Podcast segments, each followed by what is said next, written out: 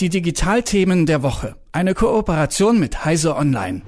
Heute am ersten Dienstag des Jahres 2022. Da ist doch zum ersten Mal Zeit für die Digitalthemen hier bei uns. Und so wie sie das gehört zum Start in ein neues Jahr, wagen auch wir heute mal einen kleinen Ausblick darauf, was 2022 so im Digitalen alles mit sich bringen wird und worüber wir hier an den kommenden 51 Dienstagen wohl auch noch reden werden müssen. Und dieses ominöse Wir, das beinhaltet wie bisher auch schon neben mir noch den geschätzten Jürgen Kuri von Heißer Online. Jürgen, schönen guten Morgen und vor allem auch erstmal ein frohes neues Jahr an dich. Guten Morgen, grüß dich, ja, und äh, guten Start ins neue Jahr. Ja, Start ins neue Jahr und wir machen jetzt gleich mal einen kleinen Ausblick. Digitalthemen 2022. Steht denn auf technischer Seite oder auf Seiten der Softwareentwicklung jetzt irgendetwas Weltbewegendes an, was wir wirklich unbedingt alle auf dem Schirm haben sollten im kommenden Jahr? Naja, ich versuche mal wieder die Augmented Reality in, ins, in, in, in die Runde zu werfen, was ich irgendwie in den letzten Jahren schon eigentlich schon öfters erzählt habe. Aber wahrscheinlich ist das das, entscheidendste oder revolutionärste, was wir in diesem, in diesem Jahr erwarten dürfen. Es gibt zum einen von Google Gerüchte, dass sie tatsächlich wieder an einer, einer vernünftigen Version der Google Glass arbeiten. Apple ist schon lange dran, an Augmented Reality bzw. Virtual, Virtual Reality zu arbeiten und ist damit ähm, wenn man das alles richtig interpretiert, schon viel weiter als an dem ominösen iCar, von dem auch immer wieder geredet wird. Das heißt, im Bereich Augmented Reality, Virtual Reality wird sich dieses Jahr, denke ich, einiges tun, ähm, die die ganze Sache auch so vernünftig einsetzbar macht. Wenn man bisher von Augmented Reality redet, dann ist, ist es meistens auch mit relativ komplexer und äh, großer Hardware verbunden. Ähm, und die Methoden, die auf dem Smartphone äh, bislang eingesetzt werden, sind zwar ganz nett, aber unpraktisch zu bedienen. Und da wird es natürlich neue Interfaces geben, neue, neue Geräte, die das alles viel einfacher machen. In der Regel redet man dann von Brillen, die einem tatsächlich eine gemischte Version von Realität bieten, die die reale Realität und die virtuelle Realität miteinander in Einklang bringen. Das wird sicher spannend zu beobachten sein dieses Jahr. Ansonsten es ist immer interessant zu beobachten, was bei den autonomen Autos los ist. Die, die äh, hochfliegenden Pläne sind ja so ein bisschen zurechtgestutzt worden. Da ist mehr so einzelne Schritte inzwischen äh, drin, die da laufen. Ähm, und da muss man vielleicht vielleicht mehr sich anschauen, was denn bei den Fahrassistenzsystemen passiert, die sich in Richtung autonome Autos entwickeln, als die ähm, großen autonomen Autos, die selbstständig äh, sogar ohne Lenkrad fahren, da äh, zu beachten. Also dieses Jahr vor allem so ein paar evolutionäre Weiterentwicklungen, würde ich es jetzt mal nennen. Also dass Augmented Reality Brillen zum Beispiel kleiner werden, praxisbezogener werden, dass selbstfahrende Autos ein Stück weiterentwickelt werden, dass vielleicht auch statt Falt-Smartphones es bald Falt-Fernseher gibt. Nicht Spaß beiseite jetzt. Jürgen, mal ein bisschen persönlicher gefragt. Gibt's denn irgendwas, worauf du dich jetzt mal ganz persönlich als Technikbegeisterter dieses Jahr besonders freust? Also so, so spontan würde ich sagen, ja, das ist alles irgendwie so im Bereich dessen, was man zu erwarten kann. Du hast es richtig beschrieben, es sind viele evolutionäre Entwicklungen dabei. Ähm, es, ich finde es interessant zu beobachten, wie sich die Entwicklung der Bedieninterfaces entwickelt. Das ist mit Augmented Reality ist die eine Seite, die andere Seite sind Smartwatches, äh, bis hin zu, dass immer mehr Leute sagen oder so, na, für einzelne Funktionen könnte ich mir auch einen Chip implantieren. Ähm, da wird man sehen, wie sich das entwickelt. Das Smartphone als Standard-Zugangsgerät zu allen Diensten, die ich in, in, der digitalen Welt nutzen will, ist so ein bisschen ans Ende der Entwicklung geraten. Das ist in vielen Fällen ja einfach unpraktisch, dass man immer das Smartphone rausziehen muss. Und da bin ich gespannt, was sich da an neuen Elementen entwickelt mit Sprachsteuerung, unter Umständen Gästensteuerung. Da hat Google ja schon mal einen Aufschlag gemacht, der ein bisschen in die Hose gegangen ist.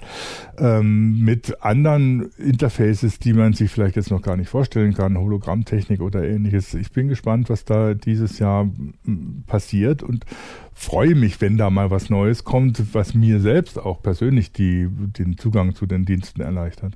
Ja, darauf können wir alle nur gespannt sein. Aber es geht ja hier bei uns bei den Digitalthemen auch nicht immer nur um die Produktebene und um die neuen Erfindungen, sondern ja häufig auch darum, das Ganze ein bisschen in den ja alltäglichen Kontext einzuordnen. Und zu diesem alltäglichen Kontext gehört nun mal auch, dass wir seit, naja, einem guten Monat eine neue Bundesregierung hier in Deutschland haben und in der ist zumindest eine Partei vertreten, die die Digitalisierung ja für sie zum wirklich größten und wichtigsten Thema gemacht hat.